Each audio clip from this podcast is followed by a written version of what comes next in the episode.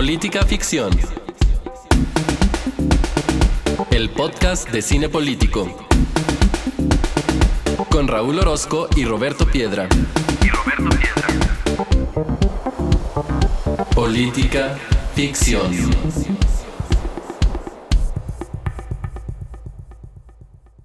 Bienvenidos al episodio número 13 de Política Ficción. En esta ocasión vamos a hablar de una película mexicana que se titula Ya no estoy aquí, del director Fernando Frías, del año 2019.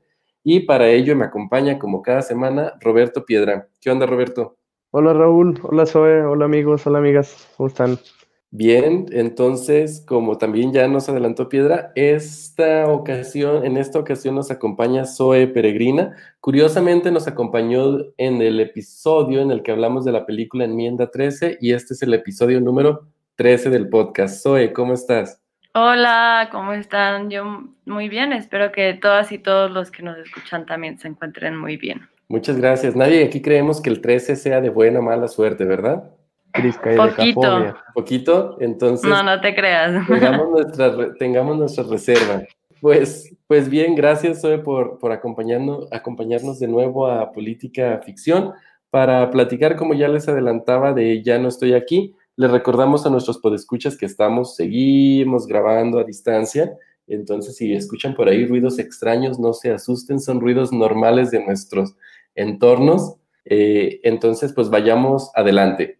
Eh, en el año 2019 se estrenaron pues interesantes películas mexicanas en lo que afortunadamente ya empieza a ser una costumbre, o al menos lo era antes de, los tiempos eh, del COVID, y junto con Asfixia de Kenia Márquez, Mano de Obra de David Sonana, Esto no es Berlín de Arizama, llegó también Ya no estoy aquí. Esta película dirigida y escrita por Fernando Frías estrenó al público en general en Netflix durante las primeras semanas de la pandemia y se colocó por algún tiempo entre lo más visto de esta plataforma de streaming. Esta, que a mí me parece una fabulosa película, eh, retrata la realidad de, la periferia de Monterrey, lo cual generó mucha indignación en algunos sectores de esta sociedad porque consideraban que, pues, San Pedro. ¿Eh? ¿Qué dices, Piedra? San Pedro. Sí, en San Pedro decían, oigan, ¿cómo van a presentar este Monterrey si Monterrey es el que nosotros habíamos visto en Cindy la Regia, ¿no?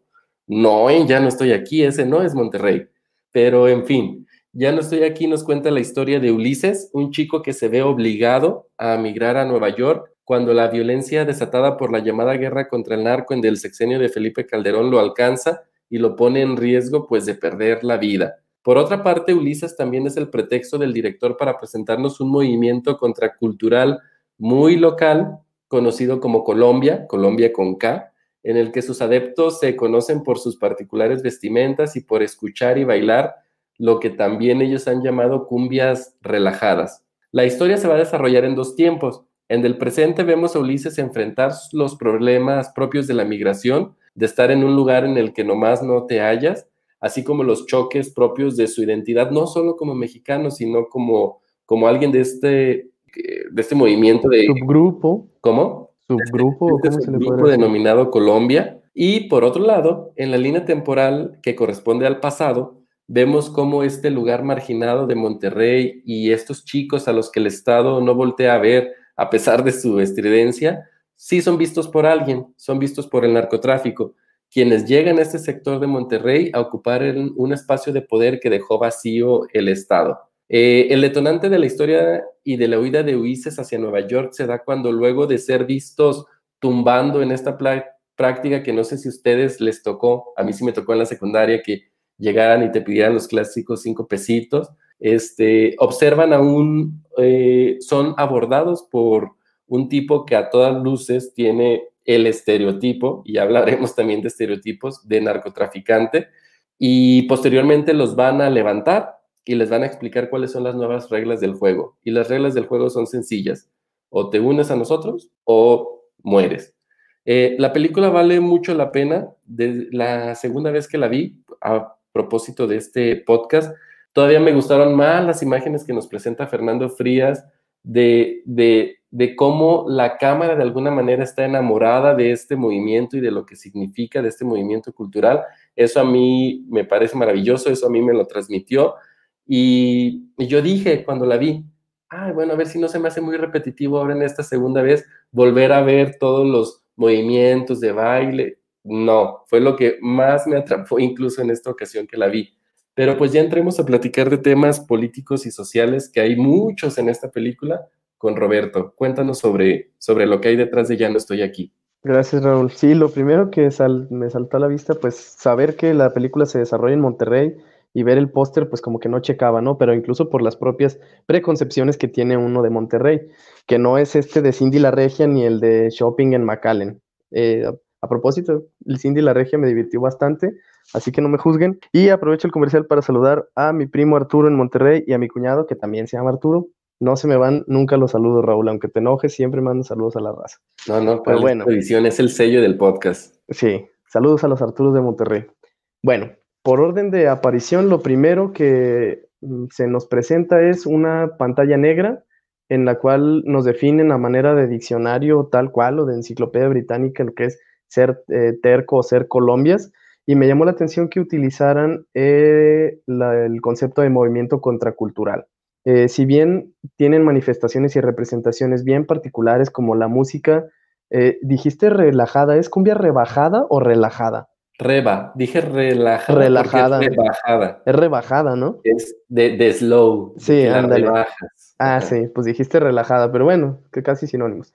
La vestimenta, la danza, las cartulinas, la jerga, no estoy seguro que se trate en realidad de un movimiento contracultural, pero a ver qué nos dice eso y a ver qué opinas tú también. Eh, también la aparición de lo que sí parece, inmediatamente después de, eso, las primeras cuestiones que aparecen es la que sí me parece ser una contracultura, que es la del buchón.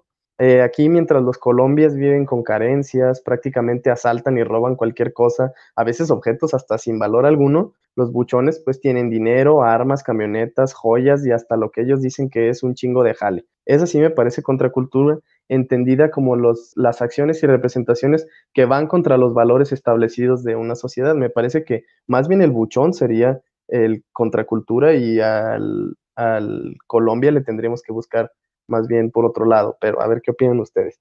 También hay una ausencia total de gobernabilidad y la vemos en varias escenas. Cuando la población intenta evitar que la policía detenga a uno de los miembros o una de las personas que viven ahí en donde viven ellos, y los policías son golpeados. Y la otra escena que es muy emblemática es cuando el cártel entrega despensas y le repite quién les dio el apoyo. Eh, recuerden que ni el gobierno ni la policía hace nada por ustedes, solo el cártel les da despensas, tranquilos, hay para todos y que y incluso hay un cuando habla con este este cuate que era amigo de su hermano y les dice pues que la policía aquí no existe, la policía nos pela toda la de esta, ¿no? Eh, también hay una espiral de violencia de la cual nadie parece escapar del todo. A lo mejor el Jeremy sería el que cuando se hizo cristiano, a lo mejor eh, ya se parece como que nos lo presentan como alguien que ya a lo mejor la pudo haber librado, pero en realidad sigue viviendo en ese lugar y está muy expuesto. Pero yo también pensaba, bueno, ¿qué autoridad o quién, ni siquiera una autoridad, quién es alguien, autoridad o no, para invitar a la gente que ya es buena entrecomillado, no me pueden ver, pero la entrecomillé la palabra buena, que abandone un entorno de violencia, pues más bien la autoridad lo que debería hacer es mejorar ese entorno para que Jeremy pues estuviera seguro si ya es una persona de bien, entre comillas. Lo último es la nula representación e interés de los jóvenes, eh, ya sean colombias, buchones o de cualquier edad en esta, en esta situación socioeconómica, de participar de los canales formales de participación política. Hay una escena muy padre en la que tumban una de las lonas que estaba colgada con la imagen de un candidato, pues claro, porque el candidato no se parece en lo absoluto a ellos. Es un señor joven de apellido rimbombante, blanco, de traje, peinadito fresón. Entonces, pues, ¿cómo esperamos que se sientan representados ellos con la política?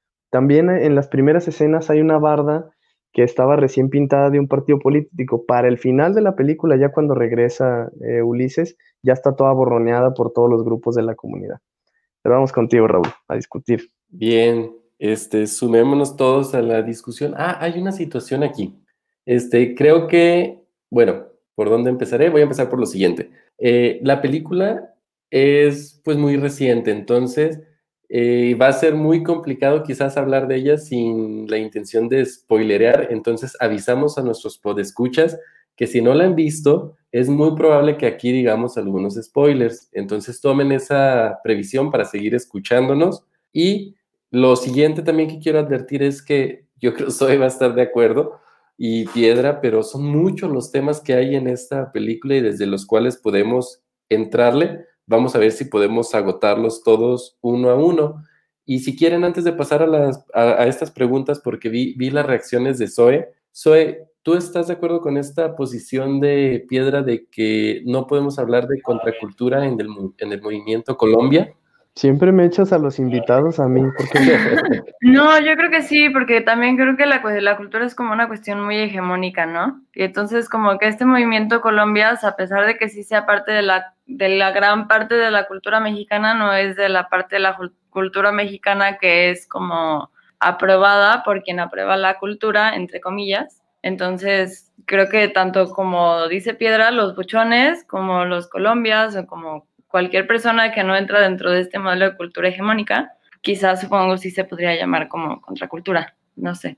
Lo dejo para reflexiones posteriores de la vida y Exacto, baño. Sí, yo también coincido, soy este, en que sí podemos decir que es un movimiento eh, contracultural en el sentido de que genera una disonancia de lo que se espera por parte de la sociedad y lo que se espera, pues ya lo vimos, ¿no? También con estos reclamos que hubo de, oigan, ¿por qué presentan ese Monterrey? Entonces, sí, yo también coincidiría. Piedra, ¿te cambiamos un poquito tu percepción o, sigues en la tuya? Sí, sigo.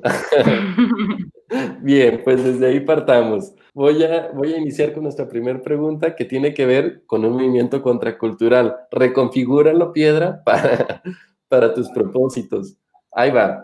Y, es la siguiente. Colombia como movimiento contracultural se inserta un poco, me parece a mí, se inserta un poco en la misma lógica que los pachucos en su tiempo o los punk, los punks también en sus tiempos y en sus latitudes, por citar algunos ejemplos. Creo yo que intentan combatir esta invisibilización de la que se sienten objeto o de la, o de la que lo son en efecto, a través de los llamativos de sus ropas, de sus bailes, de sus peinados, como si dijeran, pues mira, tú me quieres ignorar, pero no hay manera de que no me veas entonces, la pregunta concreta al respecto, después de este planteamiento, es, ¿cuáles son las complicaciones que enfrentan estos, estos jóvenes, los jóvenes insertos en movimientos contraculturales, en sus vidas diarias cuando, cuando, son, cuando no son visibles para el Estado ni para otros sectores de la sociedad?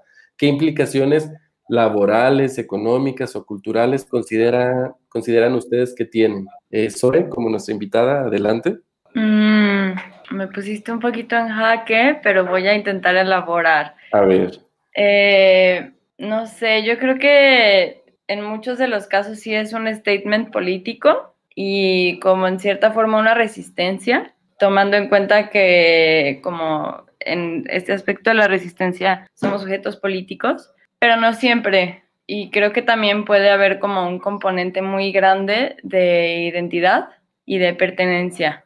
Entonces, eh, voy a también elaborar un poquito por ahí. Si yo no pertenezco en mi ciudad y yo no pertenezco en mi casa y yo no pertenezco en mi colonia en general, voy a intentar buscar un grupo en el que sí pertenezca y adoptar sus prácticas y costumbres y creencias. Y eso, como pensándolo desde este movimiento contracultural, como pueden ser los punks o los colombias, o que va en contra de todo lo que conocemos, nosotros como parte del status quo, puede generar como, como mucho miedo, supongo como de enfrentarse a un otro desconocido. Y entonces ahí también pueden surgir barreras, ¿no? O como también prejuicios de, perdón por hablar con tanta duda, pero es que estoy como intentando hacer algo, algo coherente. Eh, y entonces sí, supongo que estas eh, imposibilidades de integrarse o dificultades de integrarse a la cultura hegemónica, entre comillas, la cultura, eh, derivan como mucho del miedo que se le tiene al otro que no conocemos, que conocemos por estereotipos que suelen ser negativos. Y pues nada, o sea, desde conseguir un trabajo, recuerdo eh, haber leído un libro de Rosana Reguillo, ahorita no recuerdo el nombre, pero que habla sobre diferentes eh, como subculturas por llamarla así. Y pues como una chica punk trabaja en una zapatería del centro, ¿no? Una chica dark creo que era. Y entonces es también como, híjole, ¿cómo voy a contratar a alguien que voy a entrar y, o sea, yo como a los clientes. Y les va a dar miedo a mis clientes porque han, visto, han, han visto, no han visto a nadie así en su vida, ¿no? Claro, el miedo a lo diferente. Oigan, antes de la participación de Piedra, quizás ya por la confianza de que estoy, ya nos acompañó en una emisión previa de este podcast, se me olvidó este, presentarla de manera más apropiada y decir un poco sus generales, ¿no? Y voy a tomarme este momento para decir que ella es feminista, ella es licenciada en psicología con enfoque social y es maestra en comunicación social. Como ya lo vimos la vez que nos acompañó, pues sus temas de investigación están orientados a los jóvenes y particularmente a los jóvenes este, en situación de, eh, de privación de la libertad. Y ahorita pues estamos metiéndonos todos a este tema y ahora sí le suelto otra vez el, el balón a piedra. Adelante. Ah, gracias. Mira, pues es de hecho cuando pensaba lo de la contracultura o no contracultura o subcultura o cualquier otra manera de cultura que no fuera la contra, revisaba el libro de las contradicciones culturales del capitalismo del sociólogo Daniel Vela, ya por los noventa y tantos. Y ahí cuando él eh, da los rasgos de contracultura, precisamente ese que tú dijiste fue el que me hizo creer que sí podía tener algo de contracultura, que es la estridencia y el, lo que dijo, bien definió Zoe como el statement, ¿no? Pero también vamos a ver que los Colombia pues tienen una, una manera distinta de, de hacer esta estridencia. La estridencia es, como bien dijeron ustedes, el, extraño, ¿no? El, ser totalmente diferentes, pero su intención, a diferencia de los punks y otros grupos que identificamos más o que Daniel Bell identificó más como contraculturales, es que no hay este, este breakthrough, ¿no? Este rompimiento completo, este, mírenme, aquí estoy, y la película lo refuerza, ya no estoy aquí, porque esta escena me parece fantástica cuando viene Ulises caminando de un lado y van todos los demás caminando del otro y ahora sí, como si fuera nuestra presentación en sociedad, ¿no? Vamos a caerles al periférico y vamos a romper y ahora sí se da este breakthrough que podría ser contracultura, pero hasta antes me parecía que estaban como un poco más agarraditos. Soft, más contracultura, más soft. A lo mejor. ¿Me, me lo valdrías al menos? Sí, sí, no, así se las compré, ¿no? A ver, pero es que ese pelo sí es un statement, o sea. Claro, sí, claro. Indudablemente, no ves en la calle todos los días a alguien así. Y, y, además de un statement, Zoe, creo que es uno de los momentos más importantes de la película. Advertimos que va a haber spoilers, este es uno de ellos. E, ese momento en el que él corta su pelo es renunciar a su identidad, es renunciar a lo que proponía como discurso también. Piedra. Sí, porque además, a diferencia de de otros eh, movimientos, o no, incluso podríamos decir, pues sí, organizaciones ya como tal, como los Maras Salvatruchas, la identidad de Ulises es, es reversible, o sea, puede dejar de ser Colombia, a diferencia de los Maras Salvatruchas que no pueden dejar de ser Maras Salvatruchas. Los Yakuzas en Japón, pues no puedes dejar porque estás todo marcado, ¿no? Eh, y Ulises es una reivindicación que sí puede tener, que la tuvo Jeremy en su momento también. Sí, porque aquí también quiero compartirles a ustedes, yo, yo amé, como les digo, la película y me fascinó el, el movimiento, me fascinó la estética, la imagen, pero también tengo que, en un ejercicio de honestidad, decir que a través de la pantalla soy un encantado del movimiento, pero que estar frente o meterme en esa situación o encontrarme con, con, los chavos de, del movimiento Colombia, sin tener estas referencias, creo que me hubiera resultado un poco como el caso que mencionas de, de, la chica punk en los zapatos, ¿no? Creo que sí les hubiera sacado la vuelta y, y, eso habla de cómo estamos construidos, ¿no? También, porque mientras están en la pantalla, están padres, es una historia ficticia, este, sí nos enseña un poco sobre cómo viven y quiénes son y nos enganchamos con ellos, pero desafortunadamente tenemos este chip tan metido que en la calle quizás le sacaríamos la vuelta. No sé qué piensen ustedes. Yo creo que también es parte un poquito de lo que habla la película. Yo me tripié muchísimo con el lenguaje visual y el lenguaje hablado de la película porque son, son temas así fuertísimos. Es también como un poquito ver que las personas que quizá nos pudiéramos topar así en la calle, que en un contexto cotidiano nos pudieran dar un montón de miedo, pues no necesariamente nos tienen que dar un montón de miedo, ¿no? Sino que son personas que tienen problemas, que tienen vidas, que tienen contextos, igual, bueno, no iguales a los que nosotros, porque todos tenemos muy diferentes, pero que son personas al final de cuentas, ¿no? Así es, totalmente. Piedra, ¿tú has tenido alguna experiencia al respecto? Mm, como tal, con Colombia es así. Yo, no. yo recuerdo una. Lo, pero. Nuestra. ¿Sí? Eh, eh, Zoe, también te la, te la platicamos. Y a lo mejor. A ver, no lo voy a negar, ¿eh? Si, si me acuerdo, lo voy a. sostener. hablando. Pero A en ver. alguna ocasión, Piedra y yo coincidimos en algún, en algún trabajo y conocimos un. Ah, ya sé quién vas a decir. Es, ya sé quién. Sí, Sí, digo, no vamos a decir nombre, pero No, cono- no, ya.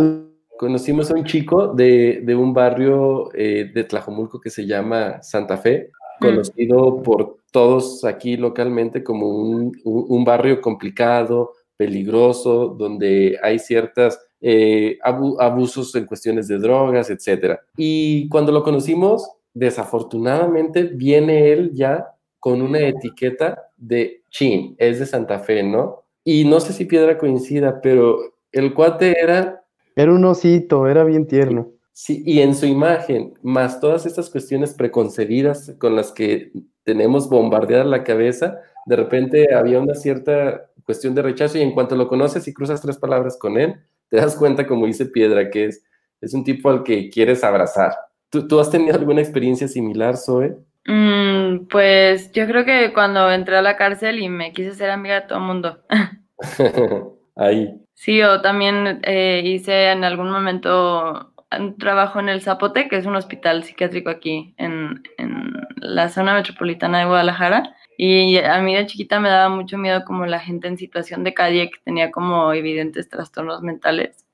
Y a partir de ahí me los cotorreo y son mis compas y eso. Que, los tres aquí, eh, por diferentes circunstancias, hemos tenido, por ejemplo, la oportunidad de estar en, en distintas ciudades de Estados Unidos y vemos que es una situación muy común que gente en esta condición en la calle de repente te habla y volvemos a esta onda. A veces solo lo que quieren es platicar y terminas friqueado porque tienes ya ciertas eh, cuestiones preconcebidas de en qué situación están las personas de calle, ¿no?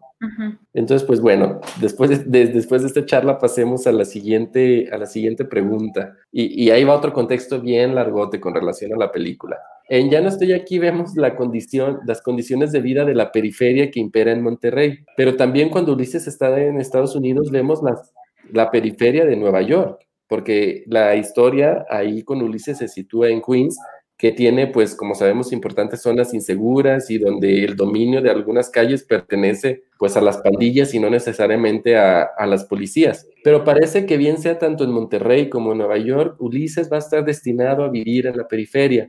Y aquí les planteo dos preguntas, una relacionada con el mercado y otra relacionada con el Estado. Eh, ¿Qué pasó pues con esta promesa del neoliberalismo en la que nos dijeron que la riqueza nos iba a alcanzar a todos, ¿no? Que iba a alcanzar a permear a toda la sociedad y que íbamos a ser movidos todos por esta vanguardia económica. Y por otro lado, ¿qué pasó con, qué pasó con el Estado? que tiene la responsabilidad de velar por nuestra seguridad y sin embargo hay polígonos geográficos, como lo sabemos en el país, en la película, en el caso de Monterrey, y aunque no lo menciona de manera explícita, pero pues también en Queens hay calles donde la policía difícilmente se, se mete. ¿Qué pasó con el Estado que debiera velar por nuestra seguridad? Y hay zonas a las que ni siquiera puede entrar. No sé quién quiera de los dos contestar primero esta pregunta. Soy. Este, a mí... Es tradición, ¿eh? Siempre vale No, invitar. está perfecto. A mí se me hizo una metáfora bien bonita cuando van corriendo y cortan una manta de un, no sé, diputado o lo que sea, y la agarran para hacer su cartel de los tercos, ¿no? Y entonces es como eso, una, no los representan, y dos, normalmente la política se hace en el escritorio y no se hace en la calle, y eso es bien importante, ¿no? Si la política se hace como pensando desde la academia y desde lo que desde acá en donde estamos nosotros creemos que la gente necesita, pues muy probablemente no va a funcionar, ¿no? Y pues eso. Sí, a estas zonas, como mencionas, Zoe, los políticos en campaña, si llegan, llegan a través de la, de la barda pintada o de la lonita, pero muy difícilmente se paran estas, a estos lugares. Y si se paran, luego, luego notas el contraste, ¿no? Y volvemos a, volvemos a esta situación de representación de que ninguno se siente representado por el otro ahí. Eh, Piedra, con relación a la pregunta que hicimos, ¿qué tienes que decir? Pues mira, en algunos lugares el, no podría decir si el neoliberalismo o cualquier otra práctica de política económica, social y de todo tipo, porque hay lugares en los que el coeficiente de Gini sí pues, se ha acercado más al cero. Es decir, al parecer sí hay menor desigualdad que la que había antes, pero pues también dada por indicadores que no siempre se miden de manera adecuada, eh, por redistribución de una riqueza que, que al parecer no es, pero también sí parece que del neoliberalismo pasamos a perspectivas distintas como el universalismo, que ya no es esta promesa de que todos subimos parejos o que arriba va a, granizar, entonces abajo de la pirámide va, va a chispear, entonces ya con eso nos, nos vamos a, dar por bien servidos, ¿no? En ese sentido, pues culpar al, al neoliberalismo, no sé, habría que ver bien a qué se atribuye la desigualdad o la igualdad en los pasos que se han dado. Y sobre la cuestión de la presencia policial, pues es mm, va de dos vías, porque a donde no va la policía eh, parece que la necesitan y en donde tiene sobrepresencia se sienten inseguros, ¿no? Porque no siempre que hay policía te sientes seguro, lamentablemente.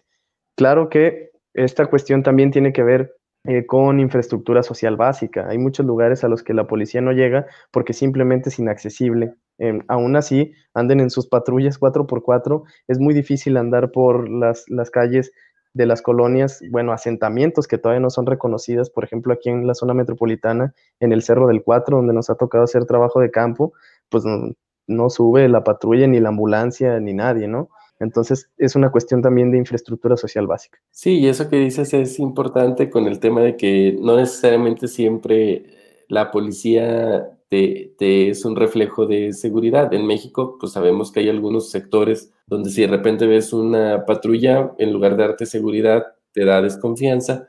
Igual en el caso, por ejemplo, de Estados Unidos, si hay películas al, al, al respecto. Bueno, y, no solo películas, pues hay, hay, evidencia empírica de que si alguien, un afroamericano, va conduciendo un carro y de repente lo para una patrulla para revisarlo, eso se vuelve una historia de, de terror para el detenido, ¿no? Para quienes están ahí parando. Y bien, movámonos a la siguiente tema y vayamos al siguiente tema y vayamos al tema de migración, así en lo general pero también de migración este, por razones de violencia, que es la, el tipo de migración que vemos en Ya no estoy aquí. Este tipo de migración es en realidad una huida y es lo que hace Ulises. Huye a Estados Unidos para intentar salvar su vida. Aquí la pregunta es, ¿cuáles consideran ustedes que son los estragos que ha dejado este tipo de migración, la migración por violencia en la sociedad mexicana? que a pesar de que somos una sociedad acostumbrada a migrar hacia Estados Unidos, antes lo hacemos por unas razones muy distintas a las que quizás lo estamos haciendo ahora. ¿Qué piensan al respecto? Estoy pensando como en los estragos y creo que un, no sé si llamarlo estrago, pero algo muy importante es como no se está solucionando un problema, sino que se está paliando. Y digo, obviamente no necesitamos más índices de violencia, pero también, o sea, huir por violencia está como que está dejando, está truncando los números y en realidad no es que la violencia esté disminuyendo, sino que la gente se está yendo a vivir a otro lado para no vivir esa violencia, ¿no? Entonces, digo, no, no queremos que haya más violencia, ni mucho menos, pero no, no, no se pueden crear políticas, no, no se puede conocer como una realidad respecto a eso si el problema se borra yéndose a otro lado y no se generan soluciones eso en el lado, digamos, hoy de las razones de, de, por qué huyes, por ponerle un nombre que no está este, muy lejos de la realidad, por qué migras, por qué huyes. Y una vez que te instalas en tu nuevo lugar, como lo veíamos con el caso de Ulises, ¿cuáles son las complicaciones que consideras que, que tienen las personas migrantes, pero particularmente los jóvenes en un estatus como el suyo? Quizás, quizás muy en clave de la situación de identidad. Principalmente, por ejemplo, en este caso, la barrera del lenguaje, ¿no? Tu lenguaje es tu mundo y te comunicas a partir del lenguaje. Entonces, tú eres quien hablas y el lenguaje es una forma muy importante de comunicarte con el mundo y cuando lo pierdes, pues supongo que también te puedes perder un poco a ti, ¿no? Que siento que fue también un poco lo que le pasó a Ulises. O sea, como a partir de esta barrera del lenguaje y estas barreras que el lenguaje le impedían conseguir chamba, eh, o comunicarse y decirle, entender que la policía, puede spoilear, cuando estaba bailando en el parque, entender que la policía le decía, nada más necesitas ir aquí por un permiso y ya puedes bailar, que él pensara que lo iban a deportar o correr a la chingada. Entonces, eh, todo eso, no sé, yo siento, nunca he estado en una situación así, pero yo siento que te va haciendo como perder, perder cosas, no, no, no materiales, sino como perder cachito a cachito como, no sé, confianza o, o identidad y pues te vas haciendo bien bebé, tú, tú solito. Claro, que La yo creo que sociedad, el, título- el propio tip- título de la película creo que refleja lo que tú dices, ¿no? Ya no estoy aquí. Pero, Piedra, ¿qué tienes que decir sobre el tema de, de los estragos de la migración y cómo, sobre sus causas, sobre lo que te empuja a irte y sobre lo que te encuentras ya que estás? Yo creo que en todo momento el estrago más grande es, es el sentimiento o la preocupación. Pensaba en que la diferencia más grande entre irte huido y, e irte eh, a buscar mejores oportunidades y un mejor trabajo es la preocupación y un sentimiento de intranquilidad total, porque cuando dejas a tu familia aquí y solo vas a buscar dólares para mandárselos, pues los dejas bien, dejas a la abuelita que sabes que la cuida la mamá, dejas a tus hijos en la escuela, como tengas tu vida, es la vida que conocías. Y te vas y tú te la partirás y verás cómo le haces. No estoy simplificando la vida de un migrante en estas condiciones, pero me parece que la diferencia entre irte corrido por peligro de violencia es abismal, ¿no? El ni siquiera andar en Nueva York, pero quién sabe si me habrán seguido. Y a los que se quedan, ¿quién me asegura que me van a cumplir la promesa de Colombias y de, de cholos o como les quieran decir, de pues por mucha importancia que le den a la palabra a los personajes de la película, ¿quién le asegura Ulises que de verdad sí le van a respetar a su familia? O sea, tú vete y si, si te quedas te matamos, pero si te vas, ya ahí muere. Y ese ahí muere, pues duermes tranquilo con ese ahí muere, seguramente no. Pero dentro de todo lo que cabe, me parece que la, la película, el hecho de que haya llegado a Queens, me parece muy emblemático y que hace que sirvan los recursos eh, poéticos o dramáticos de los que hace mano la propia película, porque si Ulises, así como iba, llega al centro de Texas, o sea, o se queda en McAllen y ponle que suba tantito, que llegue a San Antonio. Ahí va a ser igual de como de mezclado que en, en Queens, por supuestamente no, ¿no? Llegó curiosamente al melting pot, ¿no? A este caldero de culturas y de bichos raros y de gente de todos tipos. Entonces, pues te encuentras con una, ya iba a decir chinita otra vez, Raúl, una persona eh, asiática, no, No. desconozco, ¿era japonesa? Nos Coreana. cancelan y, y asiático, déjame te digo que tampoco es políticamente correcto. Asia- eh, japonesa, coreana, ¿qué era? Ayúdame. Era China, ¿no? ¿Sí, sí era china? Lin era china, Zoe, ¿no te acuerdas? Bueno, Creo- el caso es que se encuentra con esta persona que le parece fabulosa su onda y hasta la lleva con sus amigos y eh, un día le llega de sorpresa vestida como él, ¿no? Esto difícilmente le hubiera pasado en otro estado de la Unión Americana, especialmente en Texas. Sí, sí, eso, e- eso es verdad. Y, y me parece, antes de pasar a la siguiente pregunta, que Zoe dos veces ha mencionado el tema de, del lenguaje y lo has mencionado, Zoe, desde dos, dos, dos puntos distintos. Mencionabas este, eh, la importancia del lenguaje como la manera de transmitir quién eres, este, de comunicarte, de no perder identidad, pero también muy al principio de este podcast mencionabas eh, el lenguaje en los términos cinematográficos de la película, es decir, decías que visualmente te había encantado el asunto, pero que también había algo ahí con el lenguaje. Y yo comparto eso, eso contigo y quisiera preguntárselo particularmente a Piedra porque creo que, como te digo, tú ya expresaste ese asunto, pero a mí me parece, yo escuchándolos hablar, sobre todo en esta segunda eh, ocasión que, la, que, que vi la película, quedaba un poco como hipnotizado por el lenguaje, por la rapidez, por la fluidez, por las palabras, cómo el español se transforma en otra variación del propio español. Piedra, ¿a ti te latió esa parte también del lenguaje? Sí, mucho, pero era como, pues también en algo de reflexividad, como preocupado por el lenguaje, porque no nada más me gustaba cómo hablaban y ¿Eres cómo se daban a la entender. Confiésate aquí. No, no, no, no me refiero a eso. No, me Ah. refiero eh, específicamente a que Sudadera se ve que no hablaba así. Entonces empieza a imitarlos como para encajar. Y yo decía, ay, güey, este chavito tan chiquito está hablando ese, esas barbaridades. Ahora sí que me sentí bien conservador.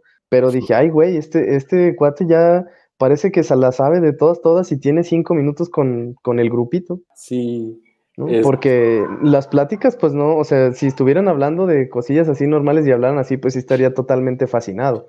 Pero la preocupación viene de quebrármelos a la verga, que los, los putos y que lo- nos los chingamos y que les brincamos y que- que Entonces ahí dices, ay, güey, te preocupas por ellos, pero como, como es a lo que decía Zoe, ¿no? De la construcción que tienes de las otras formas de vivir.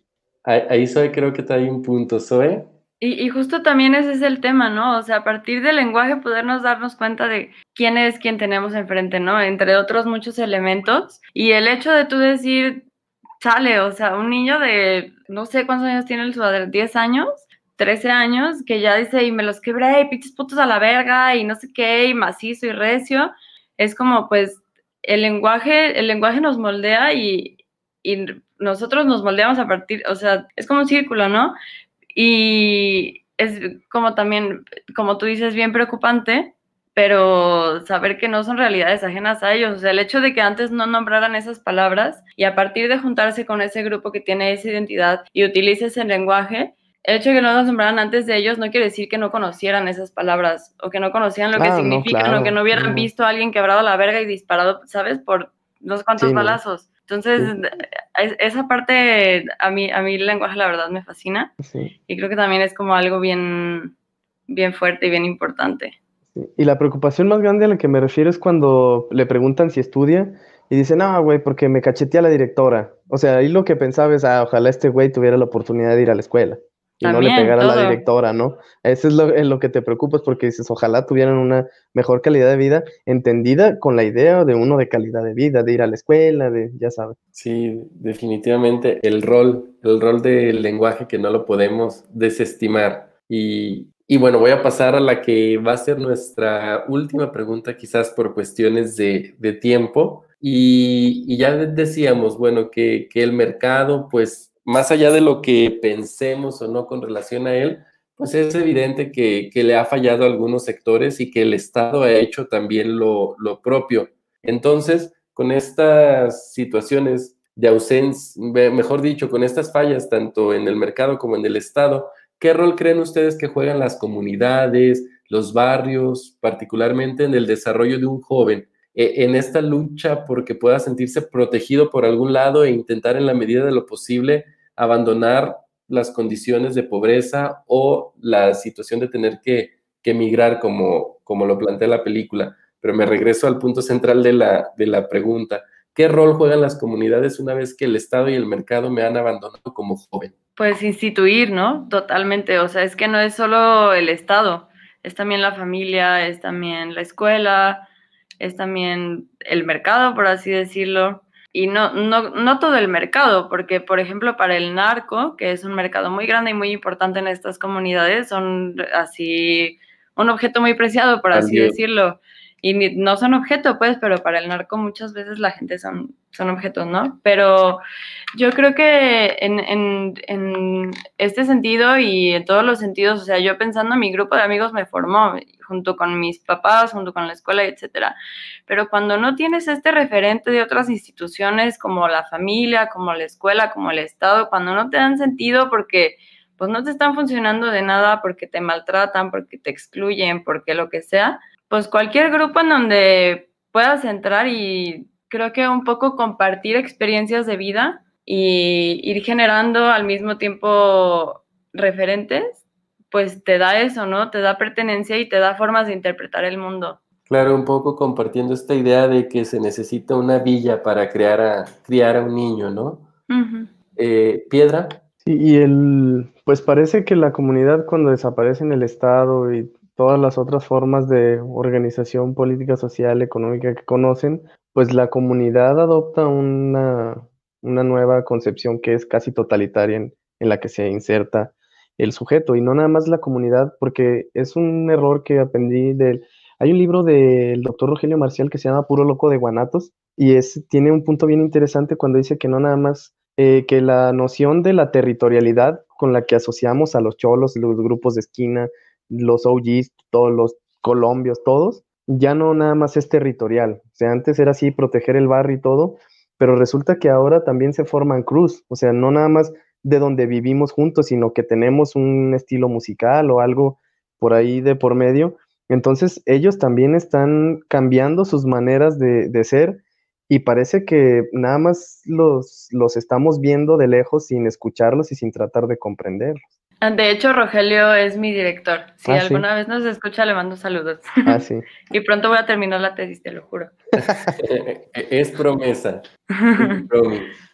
Este, sí, y, y- y preguntaba esta onda de- del barrio porque también yo coincido con lo que dice Zoe sobre los referentes que te tienes que, que formar y cómo pues muchos vendrán de la familia, de la comunidad, del barrio. Esta, esta situación de tener a alguien hacia quien ve, a, a alguien hacia donde voltear y decir, ah, mira, eh, aquí hay un camino distinto al que quizás conocía. Y aquí parece ser que en la película Los Tercos, incluso la familia está en un segundo plano porque su familia principal es la familia adquirida a través de este sentido de, de comunidad y de reglas que nos ponemos aquí como grupo Colombia que somos, ¿no? ¿Qué piensan sobre eso? Zoe? Pues eh, sí, o sea, definitivamente yo creo que la pandilla o el grupo se convierte en familia. ¿Por qué? Porque uno compartes más referentes, pasas más tiempo y tienes mucho más pertenencia que a veces en la propia familia. Sí, Piedra. No, se per- te perdí la conexión, no te escuché la pregunta, disculpa. Ah, decíamos que en, en esta necesidad de tener referentes y que algunos de ellos son pues la familia como un primer referente, en el caso de los tuercos, al menos lo que vemos en la historia, parece ser que la familia está en un segundo plano y que la familia principal es la que hiciste a través de estos lazos de amistad, de conductas compartidas, etcétera, que significa ser un terco, ¿no? O un pelón en un aspecto, en un espectro mucho más grande, ¿no? Ujú. Este, Sí, porque... Sí, sí. ¿qué piensas sobre eso? Ah, sí, porque incluso vemos cómo la familia le falló a Ulises. Y los que no le fallaron nunca fueron los tercos. Sea, ya cuando estaba en Nueva York y necesitó de su familia, en un arranque lo mandaron en tres patadas y se quedó en la calle. O sea, incluso lo corretearon para darle una madriza. Entonces, pues, ¿qué mensaje puede tener el de, de la cercanía con su familia si también cuando estaba acá, pues la relación con su mamá no era la mejor, ¿no? Ni con sus hermanas pero parecía que cuando Ulises salía, y es la, la, primera escena, cuando lo está chingando que vaya por la coca y que vaya por la coca y no le hace caso, entonces él está mostrando ahí sus prioridades, o sea, su onda es que manden los saludos y en cuanto sale eh, de la casa y lo empieza a seguir la cámara, es como cuando empieza la verdadera vida de Ulises, o sea, donde sí se puede desempeñar, ¿no?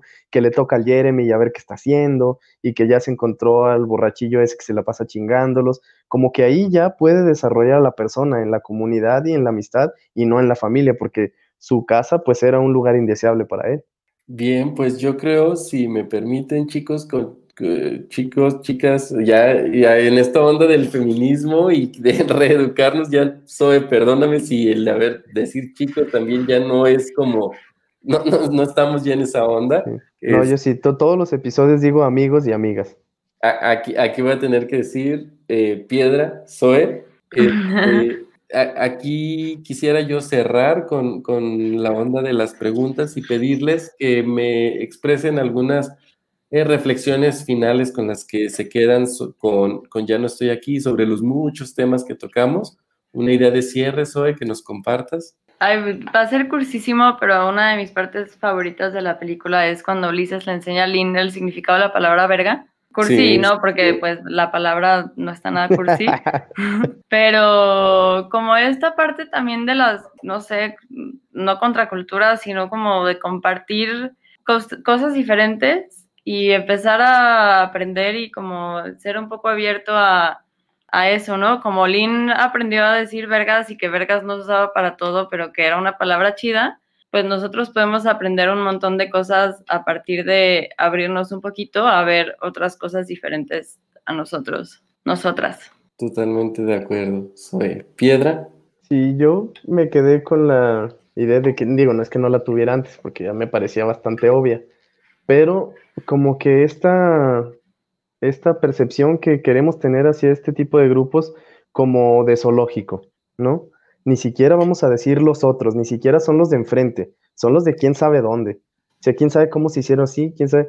O sea, los agarramos casi, casi de como de dato cultural o de dato curioso, a ver qué sabemos de los, de los colombias y los cholos y, o sea, y vemos películas y nos reímos y como que los vemos como si vivieran quién sabe dónde, ¿no? Y eso también lleva a las autoridades a tener una perspectiva muy inacertada en la que como que los queremos insertar a huevo. O sea, queremos que a huevos estén representados, que a huevos estén en un partido, que se muevan, que se movilicen, que participen en mesas de diálogo, que se sienten en las reuniones de Coplademún los jueves, eh, y ese no es su interés. Entonces, como que tratar de, de, verlos menos como otros y tratar de escucharlos y analizarlos, que es algo que me parece que hace muy bien el doctor Rogelio Marcial, ¿no? Esa es una labor que me parece que ya eh, humaniza a, un a grupos que, creemos que ni humanos son y nos ayuda a comprenderlos mejor, porque al fin de cuentas viven en nuestras ciudades, son como nosotros, o sea, ¿qué tienen de, distintos? Pues lo evidente, pero más allá de eso, debería de haber una coexistencia pacífica en la que ellos pudieran desarrollarse y pedir un trabajo y que se los dieran, pero es muy difícil para ellos. Sí, de, acuerdo con ambos, yo como, como cierre, eh, solamente me, gustaría quizás añadir, y digo añadir porque estoy de acuerdo con, las visiones de, ambos, que ahora sí yo me voy a ir al solo lado cinematográfico, que la gente se dé la oportunidad de, conocer estas historias, estas nuevas historias que está filmando el cine, el cine mexicano. Este, el tema de la identidad empieza a estar como más presente en nuestro cine. Les decía en este año 2019, en el que se estrenó Ya no estoy aquí,